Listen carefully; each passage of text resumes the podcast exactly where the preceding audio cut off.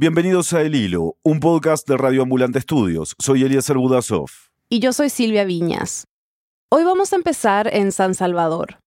Estamos caminando aquí en la parte baja del centro, por así decirlo. El que escuchan es Oscar Martínez, periodista salvadoreño y jefe de redacción del Faro. En marzo, Oscar salió a hacer un recorrido con un ojalatero, un hombre que compra metal viejo para revender por el centro de la capital. El centro de San Salvador son 250 cuadras en el corazón del país. Se calcula que por el centro atraviesan 1.2 millones de salvadoreños al día, en un país de alrededor de 6.5 millones de habitantes. Estas 250 cuadras históricamente han sido controladas por pandillas. Por cinco clicas de la Mara Salvatrucha 13, y una cancha del barrio 18, una de las más fuertes. Entonces el centro era un lugar donde las pandillas ejercieron durante décadas todo tipo de negocios criminales. En toda esta zona extorsionaba ya la 18R y aquí la MS. Aquí la MS y la 18R, en la esquina de la 18 Avenida Norte. Cuando se refieren a extorsión, es literalmente eso, pagos mensuales o semanales que tenían que hacer los comerciantes a los líderes pandilleros para poder trabajar controlaban la prostitución, controlaban la venta de droga al menudeo, controlaban la venta incluso de bebidas alcohólicas a bares, extorsionaban a todas las rutas de autobuses que atravesaran, asaltaban, extorsionaban a cada negocio que se instalara en el centro, desde la señora que vendía un tomate hasta la persona que tenía la sucursal de una cadena internacional puesta en el centro. Y el monto a pagar lo calculaba a discreción el líder pandillero tomando en cuenta cuánto vos ganás de tu negocio, establecía algo que pensaba que podía no quebrarte para que le siguieras pagando esas cantidades y el poder continuar extorsionándote y tener, digamos, una larga vida en ese sentido. Y luego les pedían otras cosas. Les exigían que ocultaran armas, les exigían que ocultaran pandilleros eventualmente. La vida de las personas que comercian en el centro ha sido muy dura, muy ingrata.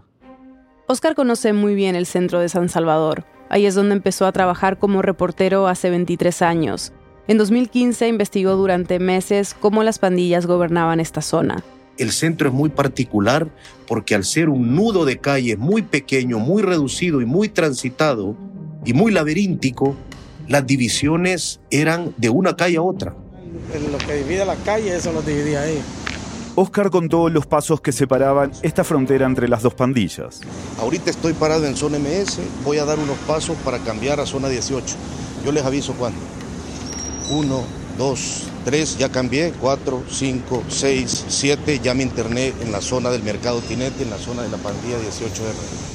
Dos metros hacia allá es una pandilla, dos metros hacia acá es otra. Las divisiones son mínimas. La gente que ha sobrevivido al centro ha hecho una demarcación sorprendente, como si fuera un laberinto de hámsters. Personas que para llegar de un punto a otro, en lugar de recorrer las dos cuadras que había de distancia, recorrían 20 para rodear ese sitio. Vos hubieras caminado así tranquilamente, hablando conmigo como lo antes, hace un año? No, no, no caminaba, porque si había alguien que ya te identificaba que eras de la zona donde trabajabas, rapidito te comunicaban, te seguían, pues antes que volvieras a la cuadra donde eras, ya te habían quitado la vida. Pero ¿por qué lo hubieran matado si él no es pandillero?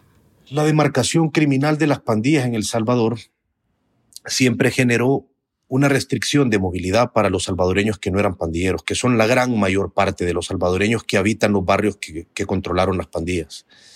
No podían porque simplemente la pandilla temía que hubiera espionaje del otro lado, que les metieran gente. Oscar nos contó que la situación en el centro llegó a ser tan grave que un diputado que había sido exalcalde de San Salvador propuso que se eliminara la dirección de las personas del documento de identidad, para que las pandillas no supieran dónde vivían y un investigador forense de la Fiscalía General les recomendó a los jóvenes que no fuesen al centro porque ahí la gente desaparecía. Incluso ahí llegaron, llegaron en moto con armas a matar al azar a cualquier vendedor que agarraron a la vista. ¿Cuándo? ¿Varias veces? Ya varias veces, fueron varias veces.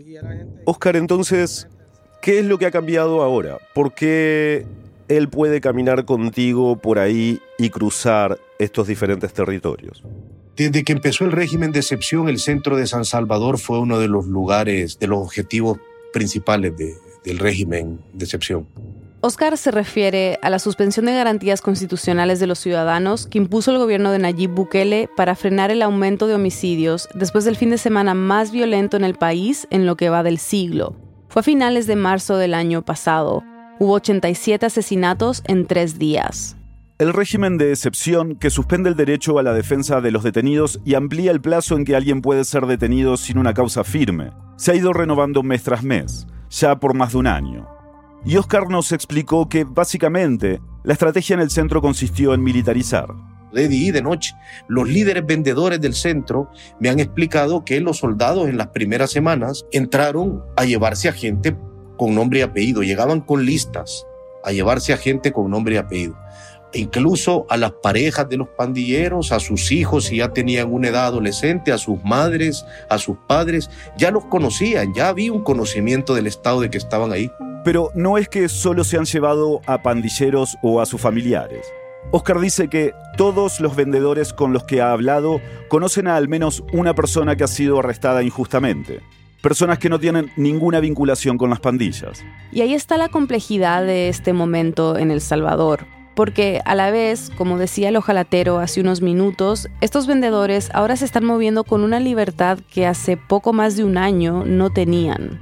Siempre con algún temor, siempre con remanentes de pandilleros que siguen en la zona. Ahora que fui, hay gente que está pisando pedazos de El Salvador que no habían pisado en décadas y que quedaban a apenas tres metros de donde tienen décadas vendiendo. Es increíble lo que me encontré. Después de casi 14 meses de un régimen de excepción que ha convertido a El Salvador en el país con la mayor tasa de encarcelamiento del mundo, todo parece indicar que el gobierno de Bukele ha desarticulado a las pandillas. El proceso para llegar a esta situación ha sido brutal y ha trastocado la vida de los salvadoreños de formas muy distintas. Hoy, ¿cómo se vive en las comunidades del Salvador que ya no controlan las maras? Cómo se convirtió el país en un régimen policial y cuál es el costo de esta realidad. Es 12 de mayo de 2023. Oscar, ustedes en el Faro usaron la palabra desarticular para describir lo que ha hecho el gobierno de Nayib Bukele con las maras. Y nos gustaría entender por qué decidieron usar este término en específico y no otro. Nos pareció que era el más preciso. Y cuando decimos desarticular nos referimos esencialmente, eh, aunque esto suene muy redundante, a perder una articulación que las pandillas habían construido cuidadosamente durante décadas.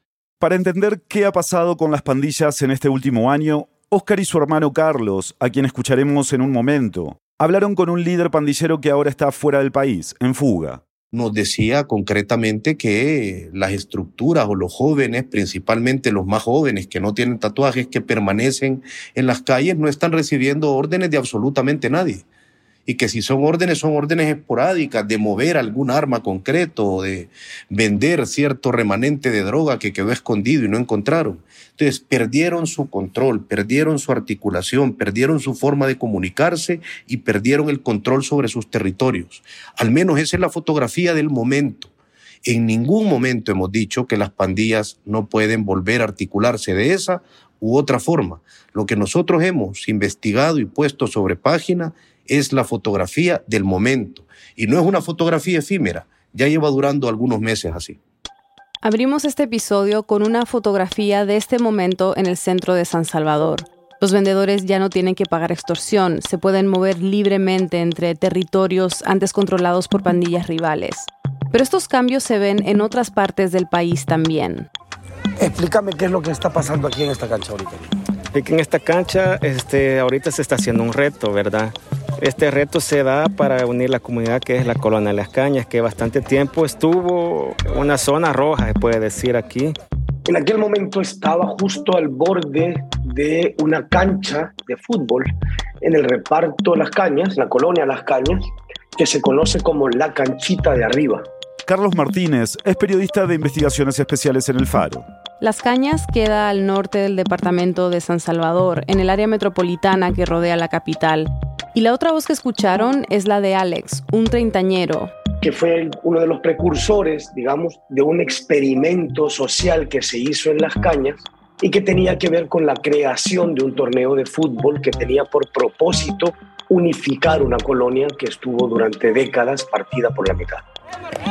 Hubo bastante tiempo que solo aquí arriba se jugaban los muchachos de aquí arriba, ¿verdad? No subían, no pueden subir los, muchachos de allá abajo. Las Cañas es una comunidad que estuvo partida, dividida casi a la mitad bajo el control de la pandilla 18 en la parte de abajo de la comunidad y por la pandilla Mara Salvatrucha 13 en la parte de arriba de la comunidad. Y para una pandilla, normalmente, las personas que viven en una zona controlada por el enemigo son sus enemigos, sean pandilleros o no. Lo cual es doblemente cruel, dice Carlos, porque quedas identificado con el signo de la pandilla que controla la zona donde vives, y a la vez se te imponen restricciones de movilidad. En la parte de arriba quedó la escuela, los, niños de la parte de abajo no podían subir a recibir clases a la parte de arriba. Pero además en las dos mitades de la colonia habían canchas de fútbol. Algunas de las personas nunca conocieron la cancha de fútbol del otro lado de la comunidad. Es que en los hechos no eran espacios públicos, los controlaban las pandillas. Así que llegar a la cancha del otro lado te hacía una potencial víctima. Antes jugamos con temor, hoy estamos jugando sin temor, pues con una libertad que si usted ve, pues está lleno aquí la cancha y no solo gente de aquí, sino que ha subido gente de ahí abajo también. Además de Alex, Carlos también conoció a jugadores y entrenadores más veteranos, como Francisco. Hemos sobrevivido, lo voy a decir, porque la mayoría de la gente se fue, pues, y nosotros hemos, hemos aguantado, hemos sufrido balas, hemos sufrido de todo. Don Francisco, dueño de un pequeño kiosco de cocos situado al pie de la canchita de arriba. Si usted fuera a mi chalet donde vendo yo cocos, está todo perforado. Completamente lleno de agujeros, de balazos tapaba con masía cada cierto tiempo en una especie infinita tarea a los Sísifo urbano salvadoreño. Don Francisco había sido hace ya bastante tiempo el precursor de una escuelita de fútbol donde enseñaba a los niños de la comunidad las cosas básicas sobre el, sobre el fútbol. Pero tuvo que suspenderlo radicalmente hace aproximadamente cinco años porque entrenaba a los niños en la canchita pero los pandilleros de la parte de abajo se subían a una loma para disparar contra los niños que estaban entrenando fútbol. La lomita pues era un punto de referencia de los muchachos 18 para poder disparar acá. Ya cuando empezaban a sonar los balazos, ya los niños sabían que se tiran, que tirar al suelo. ¿vea? Y hasta ahí terminábamos pues, el entreno. Ya venían los padres a recogerlo. Era bastante serio, era bastante serio.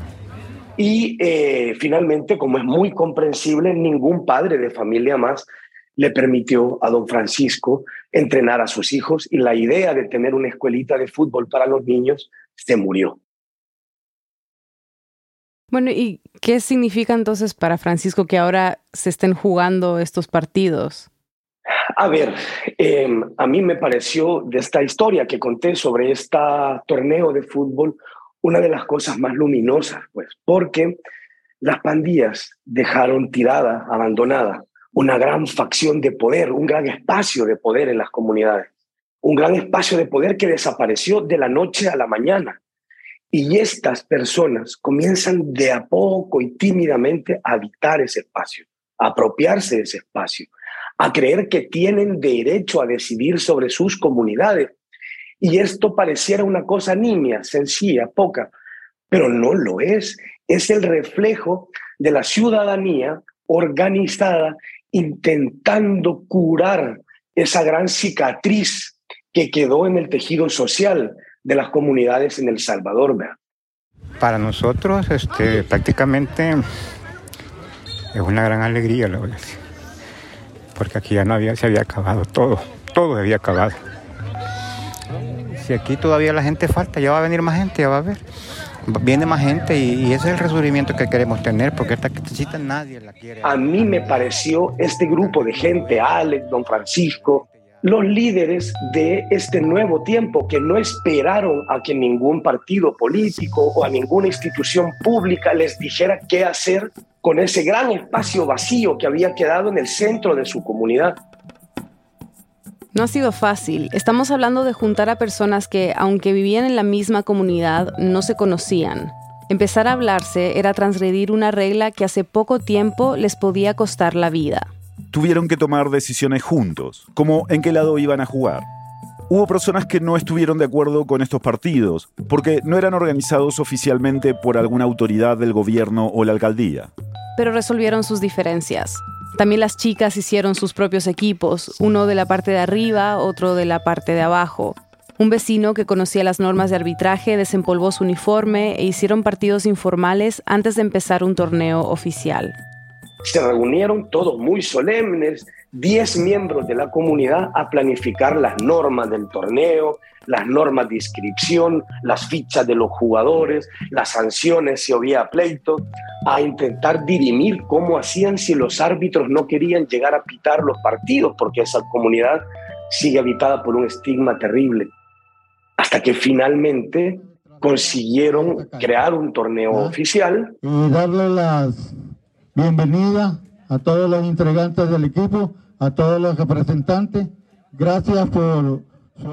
Donde se inscribieron varios equipos, ocho equipos, a partes iguales de la parte de abajo y de la parte de arriba.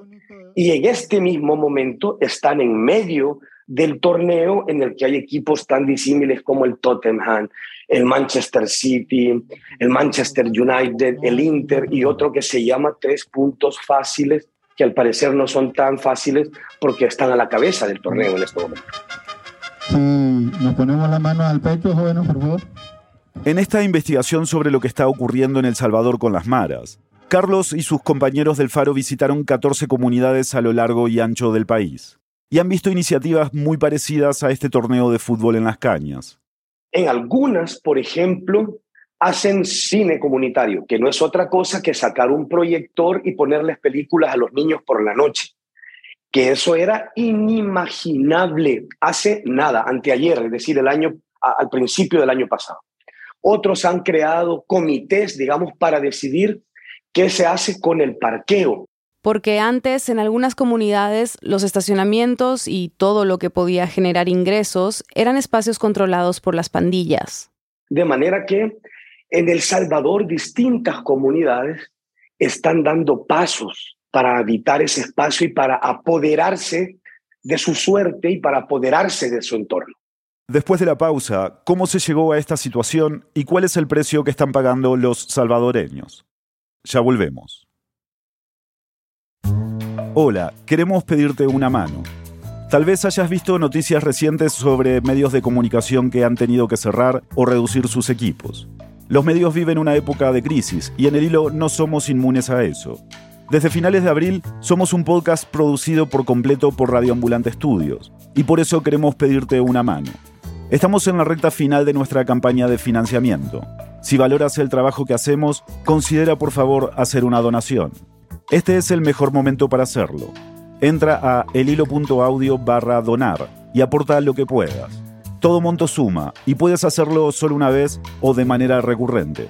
Tu apoyo es vital para nosotros. Muchas gracias. Oscar, ¿cómo es que llegamos hasta acá? ¿Por dónde tenemos que empezar para entender por qué ahora los vendedores ya no están pagando extorsión y los jóvenes pueden jugar al fútbol con chicos de una zona controlada por otra pandilla?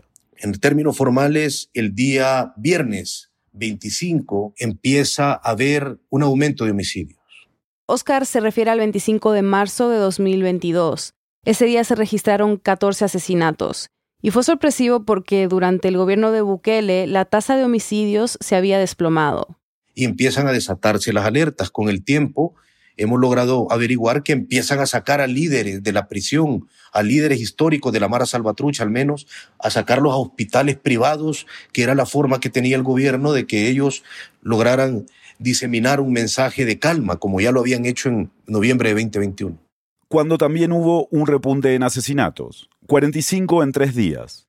Fue la primera vez que se puso en duda el discurso del gobierno que había logrado bajar los homicidios gracias a un supuesto plan de control territorial, una iniciativa de siete pasos para combatir a las pandillas que, en realidad, nunca se ha dado a conocer de forma oficial.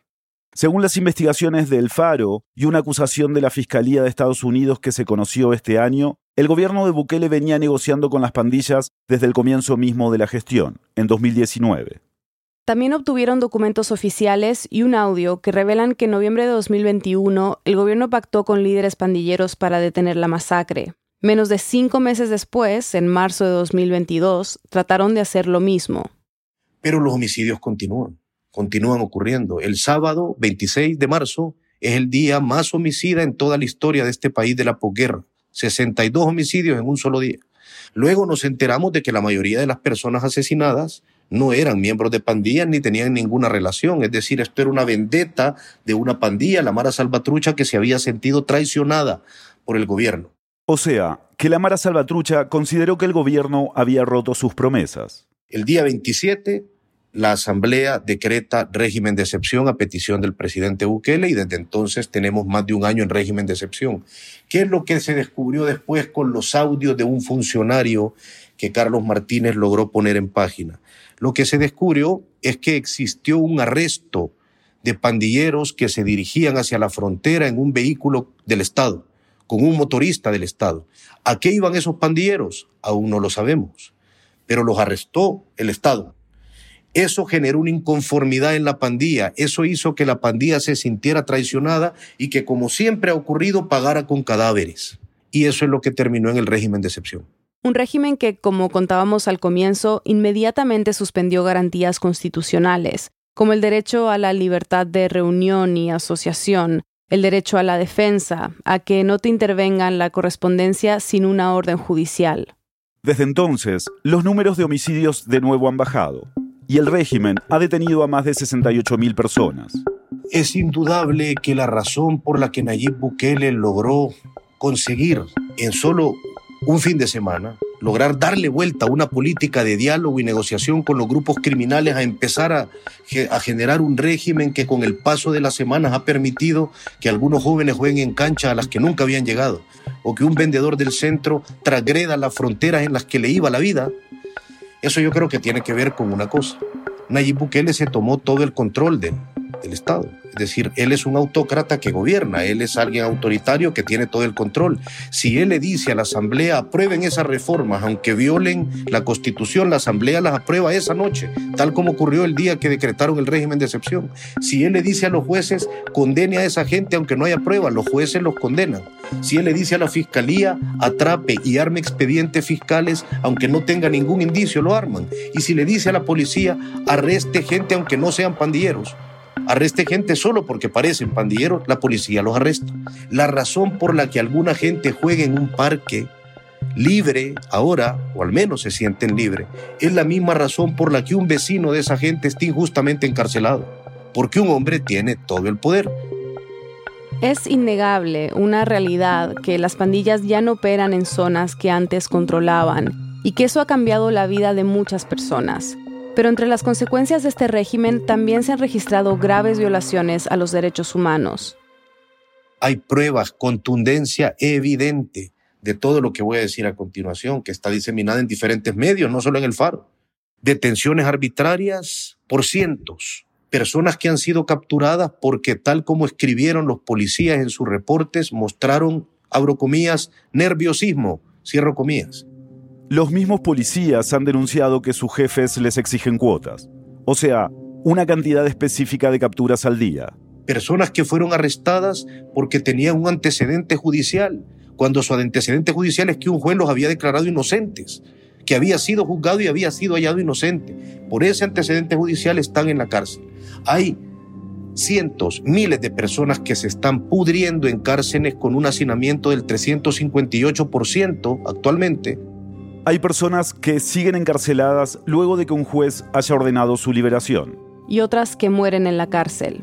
En marzo, organizaciones de derechos humanos en El Salvador habían registrado 102 muertes bajo custodia del Estado durante el régimen de excepción. Hay pruebas de decenas de personas que han salido cadáveres de las cárceles con señales de tortura. Hay gente a la que ha muerto en las cárceles y los han enterrado sin avisarles a sus familiares y sin mostrarles los cuerpos. Hay pruebas de que aquí sea muy probable que se estén cometiendo crímenes de Estado, masivos, constantes y conscientes. La verdad, yo que nunca había estado preso, nunca había tenido problema alguno con las autoridades, pues. Nunca he pertenecido a una pandilla ni nada de eso, incluso ni las, ni las conozco. Carlos Martínez ha estado hablando con personas que denuncian detenciones arbitrarias bajo este régimen de excepción, como el hombre que acaban de escuchar, al que nos vamos a referir como señor L. Es un hombre joven, está en la medianía de los 30, él es responsable, digamos, económicamente de su familia a través de labores agrícolas y es además una persona muy bien informada, muy ávido de información sobre lo que ocurre en el país. No vamos a decir su nombre para proteger su identidad, tampoco dónde vive por el mismo motivo, pero podemos contarles que es del oriente del país, de una comunidad extraña. Extraña porque es de los pocos territorios en este país que se podrán contar probablemente por decenas, que no tienen, que nunca tuvieron presencia de pandillas. Al señor L lo detuvo la policía a poco más de un mes del comienzo del régimen de excepción el año pasado, pero no fue el único de su comunidad. Carlos habló con las madres, esposas y hermanas de las casi dos docenas de detenidos, todos de esta misma comunidad. Nosotros somos de campo, humildes, trabajadores, y esa noche nos sorprendieron a las 8 de la noche llegaron ellos a la casa, los soldados. Solo los soldados, no llegaron policías o los soldados. Pues ya me lo encontré a mi hijo que me lo tenían hincado, esposado. No me dejaron platicar con él. Cuando yo vine aquí ya me habían ¿Lo tenían de rodillas? De rodillas, esposado. Nada más le pregunté por qué se llevaban a mi hijo. Me dijeron que era una orden que traían y que me lo iban a llevar para investigármelo y que ya luego iba a salir. Cuando me lo llevaron, yo me agarró feo, a mí me, me sentí desesperada, no hallaba qué hacer, como madre angustiada, un menor de edad. ¿Y la policía le permitió a usted hablar, decir algo, hablar con su hijo? Nada. ¿Qué le dijeron? Solo me dijeron que yo estaba llorando, que me iban a llevar a mí también. Que si usted estaba llorando, se la iban a arrestar también a usted. Me iban a llevar a mí también, me dijeron. ¿Ustedes son mandados entonces? Le dije. Sí, me dijo, nosotros venimos por el presidente Nayib Bukele y me dijo que estamos investigando, me dijo, pero si es que aquí no hay nada, le dije yo. Ellos son inocentes, aquí nunca ha habido nada de cosas de esas. Aquí todos ellos son humildes y trabajadores. Esta es una injusticia la que ustedes están haciendo. Tóquese el corazón, le dije yo, pónganse en mi lugar. No tiene hijos usted, le dije yo. Mira cómo queda uno de destrozado, de madre, le dije yo. Ah, que de puro gusto se están llevando a la pobre gente de aquí, le dije yo. Me dice el señor agente, vamos a la delegación porque vamos a ir a arreglar un problemita. El señor L, cuando le arrestaron, la policía le arrestó con engaños, le pidió que los acompañara tal como han hecho en la mayor parte de los casos que yo conozco. Acompáñanos, queremos hacerte unas preguntas en la delegación. Y nos fuimos platicando, no nos esposaron. Hasta ese momento no nos habían dicho nada, no los habían leído nuestros derechos ni nada. Y yo sabía que si detenidos íbamos, porque aquí los iban a llevar a la, delegación, no teníamos nada que ir a hacer ahí, pues. Y tal como se lo temía, una vez llegando a la delegación le dijeron la verdad. Nos dijo, ustedes quedan detenidos. Y le pregunto yo, ¿bajo qué cargos? Y le repitieron la mentira que le han repetido a la mayor parte de casos de abusos en el régimen. No, dice el señor agente, a ustedes, ustedes no tienen nada, ustedes no son pandilleros, ustedes van solo por el régimen. Pero si no tienen nada, en 15 días van a venir de vuelta, porque ustedes no son pandilleros. Ya es grave que la policía te lleve y te diga, vamos a investigarte, pero mientras te investigamos vas a estar arrestado y si no debes nada, salís a los 15 días. Eso es en sí mismo una violación de cualquier garantía constitucional en medio del régimen de excepción. El señor L estaba en medio de un tratamiento médico porque había tenido un derrame facial le habían puesto dos de las tres inyecciones que necesitaba. Dice que la última se la iban a poner el día que lo arrestaron. Mientras estaba encarcelado en la delegación, su esposa le pudo llevar unas gotas porque tenía receta médica, pero Carlos nos explicó que el señor L nunca tuvo acceso a un doctor en condiciones.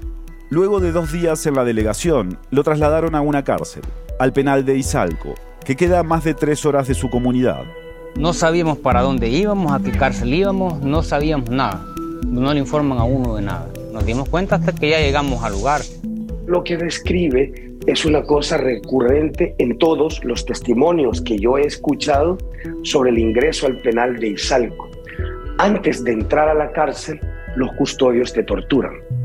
Nos bajaron y nos hincaron en una grava caliente que había ahí porque llegamos a mediodía, cabal, a mediodía. Si te moves, te apalizan y te hacen ingresar a la cárcel a través de una suerte de bienvenida a patadas, golpes, insultos, macanazos, donde te hacen saber muy claramente que en esa cárcel no tenés derechos y que en esa cárcel estás a merced de la voluntad de los custodios. Aparte de eso, todas las cosas que él llevaba de la delegación policial le fueron absolutamente quitadas. En entrada me botaron gotas que llevaba para los ojos porque me había quedado, todavía estaba algo molesto de lo que era el derrame que me había dado y me botaron los paquetes, me botaron las jeans, el short, los boxers, todo, todo me botaron. Me dejaron solo un boxer, que es con el que me metieron para adentro. Entras desnudo solo con un boxer. Ponen contra la pared y me puyaba el lomo así, va. Me puyaba el lomo con la punta del palo, diciéndome que si de qué pandilla era. ¿Quién sos vos? Y yo le digo, no, yo no soy pandillero. ¿Y qué sos, pues? ¿De cuál pandilla sos? De ninguna. Y entonces, ¿por qué estás aquí? Yo soy civil común. Según lo que hemos escuchado del señor L y de todas las personas que han ingresado a esa cárcel y que han conseguido salir, es que este ritual es absoluto, es decir, nadie se libra de él. Recuerdo que nos dio tres, a mí me dieron como unos cinco más o menos carrotazos de eso. Supuestamente, antes de preguntarnos de qué pandilla y todo, pues lo maltratan a uno, sea que sea civil o que no sea civil, o sea, el trato se lo dan igual. Igual, no importa. ¿Golpearon a más gente? A más gente. Sí, adentro uh, unos chamacos temblaban así, les temblaba el cuerpo de la golpiza que les habían dado. Hay quienes describen incluso asesinatos en ese proceso. Personas que no tenían la condición física para soportar esos vejámenes y esas torturas que se desvanecieron o se murieron en ese proceso. El caso es que quienes lo relatan no volvieron a ver más a estas personas que caían desmayadas, que perdían el conocimiento luego de esta salvaje bienvenida en esa prisión. El señor le cuenta que ese día que llegaron les dieron arroz con frijoles en la mano. Esa fue la cena. Esa era la ración supuestamente para los que iban llegando, el recibimiento que se le daba. Pero era, eran sobras de lo que sobraba de la comida que le daban a los otros reos, prácticamente los que ya estaban tenían ya más días de estar ahí. Y ahí iban ácidos, este, agrios, pues prácticamente. Pero como nosotros no habíamos comido, teníamos que, que hacerle frente más. Después de casi dos semanas, lo llamaron a una audiencia para notificarle que estaba acusado por agrupaciones ilícitas, o sea, por pertenecer a una pandilla. Pero Carlos nos explicó que en ningún momento le dijeron a qué pandilla lo estaban vinculando o qué había hecho para acusarlo de esto nunca se le explicó y tuvo muy poco, muy escaso contacto con su abogado de oficio, que es un abogado que además llevaba varios casos. Esta es una de las denuncias que han hecho organizaciones como Human Rights Watch. Los defensores públicos en promedio están representando casi 200 casos cada uno y ni los detenidos ni sus familias reciben la información necesaria para entender el caso o prepararse para las audiencias. Y Carlos nos contó que los procesos judiciales, los de las más de 68.000 personas que han sido detenidas, son secretos. Están cubiertos por la reserva absoluta. No es posible para la prensa ni para los familiares estar al interior de esos juicios ni obtener de una manera, digamos, oficial los expedientes. Y por otro lado, además, se han celebrado juicios donde hay desde 50 hasta 500 o 600 personas a la misma vez, de manera que es casi imposible para los individuos saber exactamente de qué se te acusa y además saber cómo es que te derrotaron en el juicio, qué pruebas presentaron contra vos. En algunos casos ni siquiera se conoce a los jueces que dictan sentencia. Unos días después de votar el régimen de excepción, la Asamblea Legislativa reformó el Código del Proceso Penal para que las identidades de los jueces permanezcan ocultas. Esto quiere decir que no firman sus resoluciones con su nombre y apellido, sino que lo hacen a través de claves o códigos. Los detenidos tampoco pueden ver sus caras y en las audiencias se les modifica la voz. El señor L estuvo casi un mes en el penal de Izalco y luego lo trasladaron a otro en San Salvador, el Centro Penal La Esperanza, conocido como Mariona. Allí es donde pasó la mayor parte del tiempo.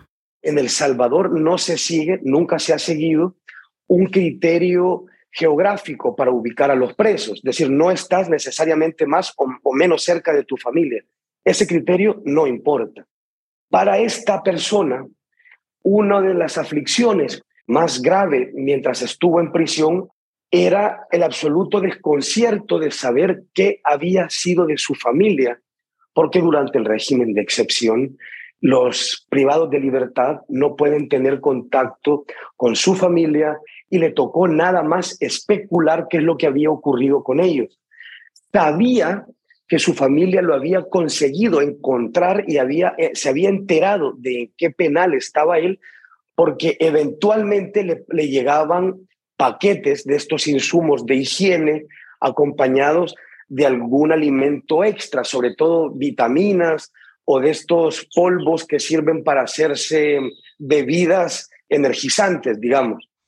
Me recuerdo que me llegó un paquete a mí y me dio nostalgia y me recuerdo que lloré, le voy a decir la verdad. Yo decía, ¿qué estará haciendo mi familia? ¿Hasta dónde me andan siguiendo? Para ponerme un paquete. ¿Cuántos días se han estado? Aguantaban sol, agua, hambre, sequía. Es algo que no se tiene palabras para describirlo. Y eh, él relata con mucho dolor cómo frente a sus ojos los reos comunes, que al parecer están a, a, cargo de la organización de los recién llegados en la penitenciaría central, conocida como Mariona en El Salvador, frente a sus ojos, estos internos abrían el paquete y se quedaban con la mejor parte de lo que su familia le ponía a él le atormentaba saber que ese paquete costaba un dinero que su familia no tenía. Hay paquetes de diferentes precios, con distintos artículos adentro. En enero, el medio de la prensa gráfica hizo un recorrido por Mariona y confirmó que el penal había puesto ventanillas donde las familias podían pagar por estos paquetes, que costaban entre 20 y 70 dólares. Pero si querían que su familiar tuviese lo, entre comillas, necesario, tenían que pagar al menos 150 dólares y eso no incluía un paquete de limpieza para la celda. Y esto es muy importante también tenerlo muy claro. Durante el régimen de excepción, los únicos datos oficiales que tenemos son los que le dan la gana al presidente o a la policía tuitear.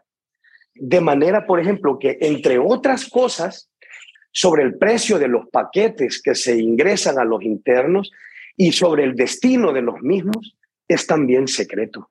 No es posible verificar eso si no es a través de testimonio por testimonio y de caso por caso. Pero estos paquetes son esenciales para las personas detenidas, porque las condiciones en las cárceles son terribles.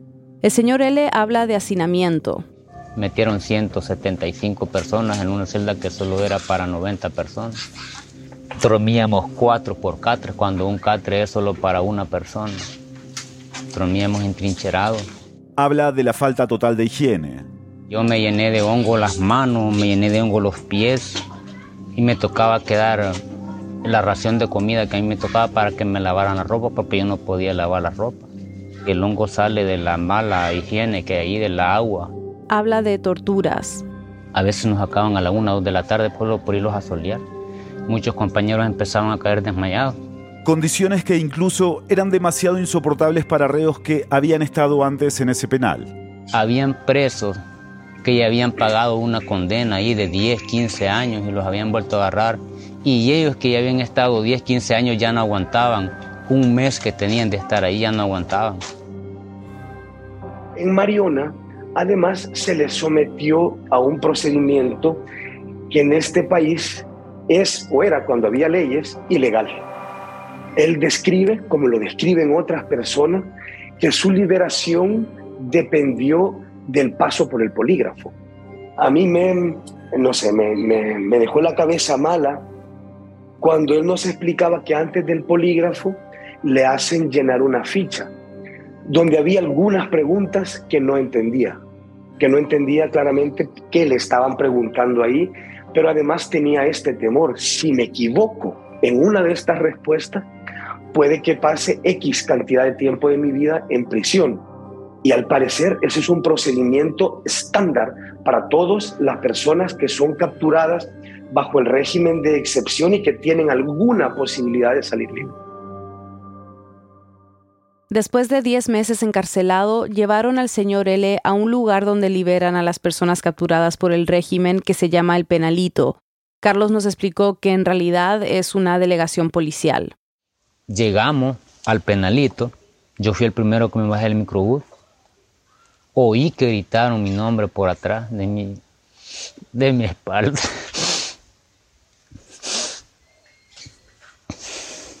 No, no, no le cabe la alegría. Mi hermana me gritó y me di cuenta que sí, ahí estaba. Desde luego no esperaba encontrárselos ahí, pero su familia lo había seguido y su familia había ido día tras día al penalito a esperar que él saliera para estar presentes cuando estuviera libre, pese a vivir muy lejos de ahí. Sí, ahí estaban. Ellos se iban desde las 2 de la tarde porque como no sabían, solo sabían que tenía la carta de libertad, pero no sabían qué día iba a salir. Y se iban desde las 2 de la tarde hasta las 12 de la noche a esperarme todos los días. Estuvieron por dos semanas así. Le pedimos a Carlos que nos explicara por qué dejaron al señor L libre. Nos dijo que a él también le gustaría entenderlo, pero que los procesos en este régimen de excepción no siguen los libretos escritos en las leyes del Salvador. Es decir, no tenemos la certeza de cuáles pruebas, qué procesos y a través de qué procedimientos se libera una de estas personas. Es todo bastante arbitrario, pero es muy importante, creo yo, contarles esto. Acompañé al señor L a un juzgado. Él quería que este juzgado le emitiera un documento X en el que se dijera con claridad que él ha sido liberado luego del régimen de excepción.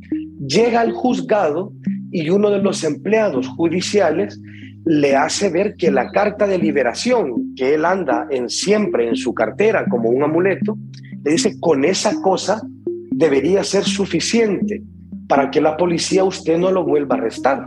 ¿Por qué? No se puede arrestar dos veces a una persona por la misma razón, sobre todo si ya te han dejado libre. Pero este empleado judicial le dice algo que a mí me resulta aterrador. Nada le garantiza que no lo vuelvan a detener y lo vuelvan a llevar. Aunque ande ese documento.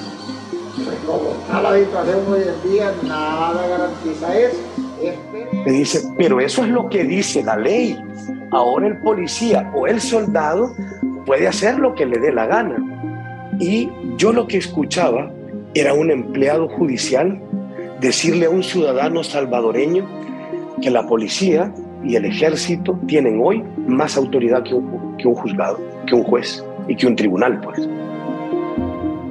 Este caso es muy fuerte, ¿no? Que, que, él haya estado detenido tantos meses en estas condiciones viniendo de un sitio donde no había pandillas.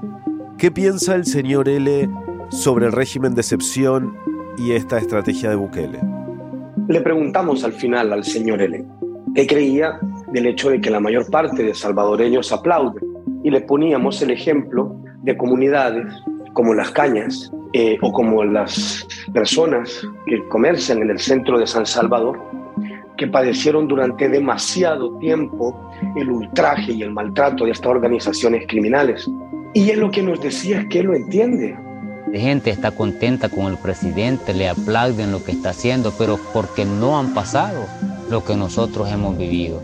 Yo por lo menos lo que yo viví en la cárcel no lo han pasado ellos. Lo que mi familia vivió queriéndome poner un paquete tres días y tres noches, no es fácil estar ahí. A mí me pareció que sin decirlo, el Señor le hacía una reflexión que me parece a mí que está a la base de lo que está ocurriendo ahora. Y es que me parece a mí que El Salvador está construyendo una paz sobre el dolor de otros y que los más aplauden un estado de cosas cimentado en la injusticia padecida por un montón de personas. Y que el régimen de excepción parte de ese postulado. Es disfrutar la ausencia de estructuras criminales y de los múltiples daños que le hicieron a la sociedad a costillas de que ahora sea el Estado quien produce ese daño a casi la misma gente.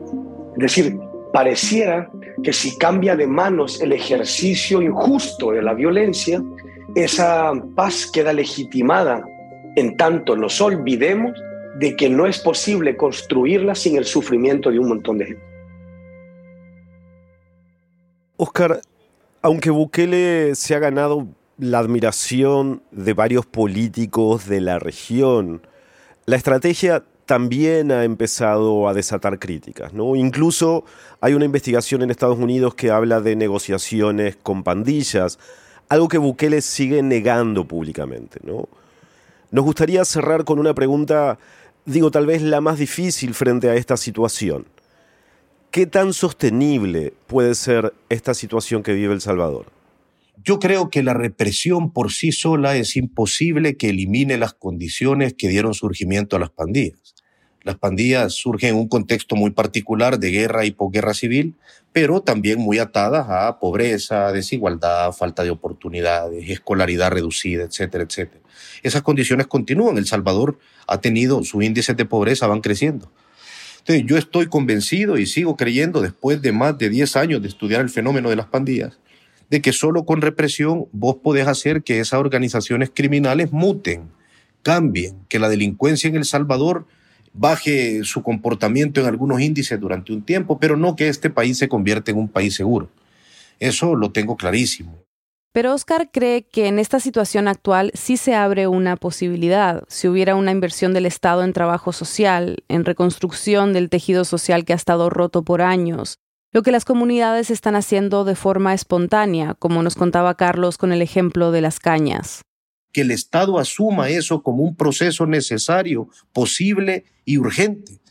Eso yo creo que sería viable. Las comunidades mismas lo están intentando hacer. Ahora, veo muy difícil eso por algunas señales que en El Salvador siempre nos han llevado a debacles, a catástrofes. En primer lugar, yo estoy convencido de que el régimen de excepción es principalmente una estrategia política de cara a las elecciones de 2024. Bukele se va a presentar a la reelección, algo que la constitución salvadoreña prohíbe. Y que este caballo de batalla de ser el que va a derrotar a las pandillas es el que él va a utilizar para tratar de lavar toda la suciedad que va a tirar sobre la constitución y los procesos de Estado de Derecho en El Salvador. El tiempo que va a pasar para que la policía olvide que puede arrestar sin pruebas, para que la fiscalía olvide que puede acusar sin pruebas, para que los jueces olviden que pueden condenar sin pruebas, no sé cuánto va a ser. Esa gente tarde en olvidar lo que les ha sido concedido. En estados débiles como este, este va a ser un daño que va a perdurar. El régimen puede que en un momento lo deroguen, Ojalá en algún momento lo deroguen y vuelvan los derechos constitucionales, pero los efectos del régimen van a ser mucho más prolongados. El daño que eso va a hacer el país aún no me lo puedo imaginar. Aún no me puedo imaginar de qué otras tantas formas que yo no puedo alcanzar a ver eso va a dañar a este país. Si la Asamblea Legislativa lo vota, este mes el régimen de excepción se renovará por decimocuarta vez. Las denuncias por detenciones arbitrarias, torturas y abusos policiales se han multiplicado dentro y fuera de El Salvador desde que comenzó. Hoy las encuestas dicen que el 68% de los salvadoreños están a favor de que Bukele busque la reelección.